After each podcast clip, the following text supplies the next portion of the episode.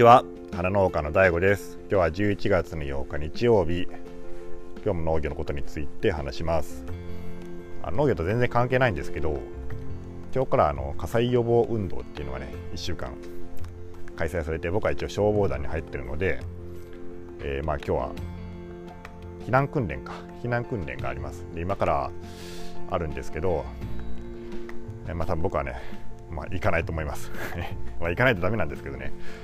もう行きたくないんですよね。あまあ避難訓練は大事ですけどね。避難訓練は大事なんだけど、うん、どうしてもねこう、まあ、時間の無駄感というかやってる間もうそういうの僕感じてしまって、えー、なんかすごいストレスなんですよ。なんでまああの大事なんですけども僕はね もう行かなくてもいいかなと思って、うん、大体あの僕たちみたいなこう年代年代の人は、まあ、そもそもね、あのーそういう例えば地震とかそういうのがあった時にその家にいる可能性っていうのはまどれぐらいあるんだまあ夜だったらね大体いるでしょうけど昼間だったらもういない人がほとんどだしそんなにその家にいることばかり想定して避難訓練を毎年毎年毎年じゃないですね年に2回ぐらいありますけど、まあ、そうやってやることにね、まあ、どんだけ意味があるのかっていう のはねもういいだろうって思うんですよね。まあ、お年寄りの人はそのやればいいでしょうけどどうせ、ね、することはないだろうし。うんたちはねもういいんじゃないかなと思って。あでも、うん、全然ちょっと話脱線しますけどね。こうそういう例えばあの災害があった時に僕たちみたいなこう消防団がねこうやることっていうのをもうちょっとこうなんか言ってほしいんですよね。具体的に。あの今日の避難訓練なんかでも消防団の人はあの各地区のこう要所要所に立ってから、まあ、誘導しろっていうふうに言われるんですけどまあ、実際そういう災害があった時に、えー、そんなことしとられるかと。ああの角角に立ってねこっちですみたいな誘導なんかできないですよね。だからねもうちょっとこう例えばこうみんなへのお知らせはどういうふうにするかとか例えば家にいた場合は、まあ、ど1人が、まあ、どこら辺の人のあの安全確認までするか向こう3件あなたはこの辺の家まで、えーまあ、してくださいとかね。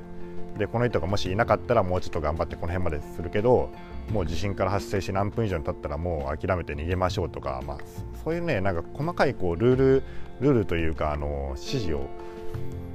まあ、出してくれた方が、うん、いいのになって思います。でまあそれでまあそういうのは訓練しようがないとは思うけど結構ねそういうのって曖昧曖昧なんですよね意外と。うん、まああのそれはね どうでもいいんですけどすいません。今日はその話をしようと思ったんじゃなくて、えー、今日はですね、えー、変なアルバイトおじさんっていう話をします。で変なアルバイトおじさんっていうのはあのー、僕のところに去年来たね、あのあるアルバイトのおじさんおじさんって言ってもね僕もおじさんだけど、まあ、その人はもうちょっと上で45歳ぐらいですね。で、まあ、その人がねちょっと面白いあの生き方をしてる人だったんで話そうと思います。でまあ、あのその人はね、えー、母の日の出荷作業にこう来てくれた人なんですよ。で毎年5月のあの母の日の前のゴールデンウィークの時ぐらいにうちはそういうアルバイトの人を何人か雇います。であの今年はやっぱりこう仕事がなかったんで母の日の出荷っていう仕事がもうちょっと誰も雇わなかったんですけど去年はね、えー、去年も3人ぐらい来てもらって、まあ、そのうちの1人がその変なアルバイトおじさんのね、えー、そうですね。あの、まあ、例によってその許可を取ってるわけじゃなくて僕は勝手に話してるだけなんで、まあ、仮名でいきますけど、まあ、仮名はね、まあ、仮にあのサトシさんとしておきます、ね、サトシさん。全然違うんですけどね、えー、サトシさん。サトシさんがですね、まあ、来てくれました。でサトシさんはですね、まあ、そのさっき言ったように45歳ぐらいなんですけどね、え、見た目がもうすごいひげもじゃです。あのー、アラブのね あのちょっとあの石王とまでは言わないけどあの辺のこう男性のこうなんかひげもじゃの人いますよね。顎ひげが。あんな感じ、えー、そんな感じの人でちょっと怪しい雰囲気が漂っていて、えー、街でこういう人に会ったらまあちょっと近寄らないかなっていう雰囲気を醸し出している人です。でその人はですね、まあ、どういうことをやってるかっていうと、まあ、バックパッカーとは言わないんでしょうけどね。何ていうのかわからないけど自転車でこう世界中を旅してるような人なんですよ。でその人はですね、まあ、さとしさんはあのサトシさんのプロフィールを簡単にご紹介しますけどね、まあ、北陸の確か出身だって言ってました。で北陸の出身で、えー、仕事は若い時は関東であのイオンの社員をしていたらしいんですよ。でイオンのねあのスーパーの、えー、成果コーナーとかのねこうなんか人事のこうなんかアルバイトの人のシフトを作ったりしてたって言ってたかな確か。でそれをね若い時っていうか、まあ、40歳ぐらいまでずっとやってたらしいんですよね。で割とその 見た目によらず結構ね、えー、そういうちゃんとした会社に入って長年働いてたらしいです。で、まあ、今そういうふうにねこう、まあ、旅人になってるわけなんですけどあの何かきっかけがあったわけではないらしいんですよね。僕もそれ気になって聞いたんだけど。きっかけがあったわけじゃないらしいんだけどまあなんか心境の変化があって会社を辞めたみたいです。で、まあ、会社まあその一人身なんですよね。もう家族はいないんで、まあ、会社を辞めて、えー、軽トラックに乗ってこの日本中をねこう定住地を求めてこう旅をしたらしいんですよ、うん、で、えー、まあこう関東の方から南にこう下っていって一度ねその四国の愛媛県宇和島っていうところがあるんですけどその宇和島にまあたどり着いてそこはねすごく気に入ったらしくてそこに住もうと思ったんだけどあの家が借りられなかったらしいんですよね。うん、で家が借りられなくってまあ見た目もそんなんだろうしそのまあ要はちゃんとね仕事もしてないしっていうところがあって、まあ、なかなか田舎はちょっと難しいかもしれないですよね。そうやって家借りるのって。でそういう感じで諦めてで宇和島からフェリーフェリーに乗って大分に渡ってきてで大分県の今僕はね、えー、ここに住んでいるその佐伯市というところに、まあ、漂着したと、え、漂着ですねこれ。でそこでね、まあ、佐伯市が気に入ったらしいんですよね彼は。でそこにまあ今住んでいるわけです。で佐伯市といってもねあの市内ではなくてえっ、ー、とね本当に山奥の あのポツンと一軒家っていうテレビ番組で見たことありますかね。そのポツンと一軒家みたいな感じのとこに住んでる住んでるんですよ。で、えー、今はねそのそこに住んで何をしてるかっていうとまああの旅に出てない時はまあ、うちみたいなところその季節労働の農作業とかあとあの行政でそういう季節的にこう雇うような人あの臨時の職員ってあるんですよね。あのプールの監視員みたいなやつとか、まあ、そういうのをやって、まあ、生活をしていると。でねこれだけ聞くと結構ね まあやべえ人だなって思うかもしれないですよね。うん、僕もねこれだけ話すとねやっぱ他の人は「えその人何ちょっとやべえん?」とかって言われることあるんですけどまあね見た目はさっき言ったみたいにその見た目そんなんだしなんですけどね。まあ話してみるとやっぱりこうイオンに何十年も20年近く勤めてただけはあってえー、まあ普通のおじさんなんですよね。まあ普通の変な面白いおじさんっていう感じです。でも仕事もあのちゃんとできるし時間通りにちゃんと来るし、うん、言うこともちゃんとしてるしあの普通のおじさんなんですよ。まあちょっと変ですけどね。面白いですけどね。でそのそういうふうに季節労働を6月から大体10あ6月からじゃないや、えー、と冬の間ですね、まあ、秋から冬から、まあ、うちは5月に来てもらったんやけど5月いっぱいぐらいまでやってで6月から10月ぐらいまで、えーまあ、自転車を引っ提げてね、まあ、旅に出るらしいです。で旅先ではこう英語が喋れたりするわけではないらしいんですけどあの聞けばですねやっぱスマートフォンを使ってこういろいろ検索して調べたりとか、まあ、なんならその翻訳機能とかも、まあ、あるのでその宿泊とかその買い物とかはね、まあ、普通になんとかなるらしいんですよね。まあ、なんかまあそういうふうにやってからあのしてるらしいです。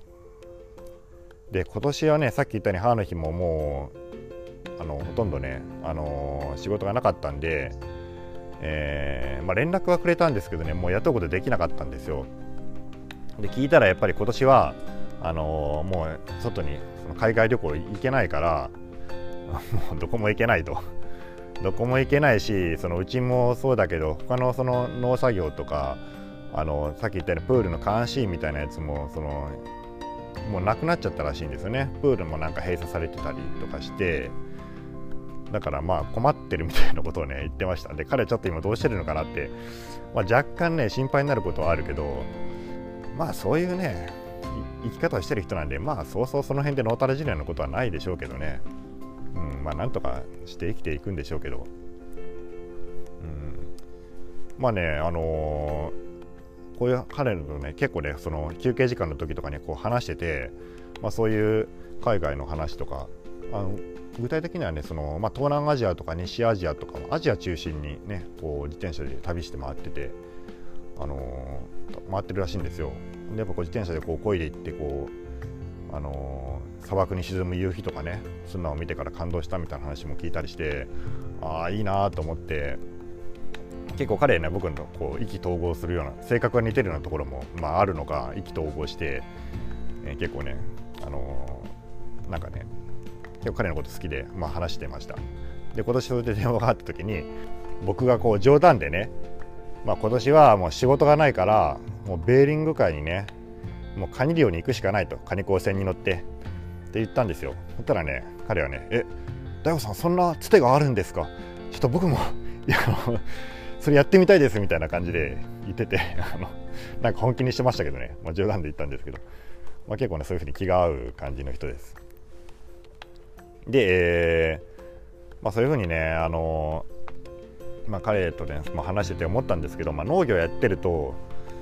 どうしてもねこう土地に縛られることって多いっていうかもう土地に縛られてるんですよね。だからねその彼みたいにあの何ヶ月もねこう家を空けて旅に出るとかっていうことがもうできないんですよ。もう常にやっぱ作物がこうハウスの中にあるので。だからね、まあ、そういう点でももう羨ましいなと思って。で僕はね昔こう読んだ本でね沢木幸太郎さんっていう人の書いた「深夜特急」っていう、まあ、結構これ有名なノンフィクションの小説なんですけど、まあ、それを読んでねもうそういうまあ沢木幸太郎さん昔そういうバックパッカーをしてて、まあ、面白いんでねもし読んだことがない人はまあちょっと時間があればやね読んだら面白いんじゃないかなと思うんだけどそういうのやっててその一部指示をね書いた本なんですけどあなんかこんな旅がしてみたいなとかってね、まあ、思っちゃうんですよ。もうできないですけどね。で面白いのがねその 西光太郎さんがね最初香港から始まるんですよね。で香港で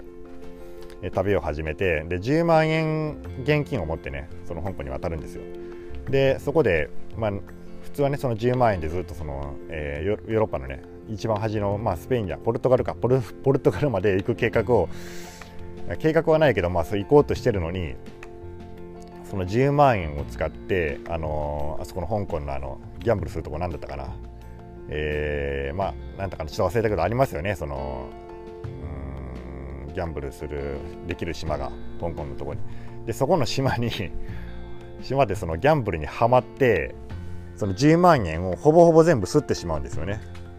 もう渡ったところですよ。まだ そのポルトガルまで行こうとしてるのに。渡ったところで全部吸ってしまって。で最後に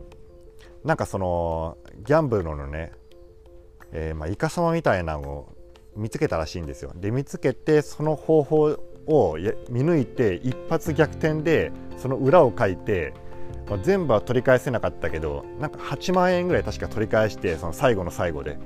でそれを持ってその香港の旅に出るっていうのがそれが一環なんですけどね。もうその話がめちゃくちゃ面白くて、まあ、ちょっと後の話はねまあ面白いんだけどもうちょっとその話で霞んでしまうぐらいちょっとその話は面白いんだけど。あなんかこんなのってやっぱ僕もできないですよね。あのやりやりたいと思うかって言われてもちょっと微妙だけど。うん、まあ、やりたいと思ってまあでもそういう生き方もかっこいいですもんね。そういう、うん、なんか憧れるところはあります。なんでねまあそういうのがね、えー、自分が憧れもあってその彼のサトシさんのねサトシさんのそういう生き方っていうのはなんかこういうのしてみたいなと思います。でもしできるとするんであればまああのもうちょっとねこう例えば花をの作業をまあ誰かに任せられるぐらいまで、まあ、僕はね儲かって、えー、もう僕はもう3か月間いないから任せたっていうふうに任せていくかまたはこの今のねその ICT とかこういう AI とかの技術がもっと、まあ、発達して、えーまあ、ハウスをねこう遠隔管理できたりとかもう全てね作業なんかも全部、えー、遠隔で管理できたりとかまあ、そういうのができるようになったら、まあ、もしかしたらね家を開けられたりするかもしれない。まあでもそんな旅がね 果たして面白いでしょうかね。そういう旅行先でスマートフォンでこうピコピコってこうやってあのハウスの開け閉めしたりとか水やったりとかするようなねそういう旅行が面白いかどうかってなると、まあ、ちょっと微妙ですよね。まあそんな感じでね。まあ今日は別にあの何のためになる話ではありませんでしたけど、まあ、そんなアルバイトのおじさんがいましたっていうだけの話です。おお長くなってしまいましたね今日は。15分も。ちょっと前置きが長くなってしまって申し訳ありませんでした。それでは皆さんごきげんよう。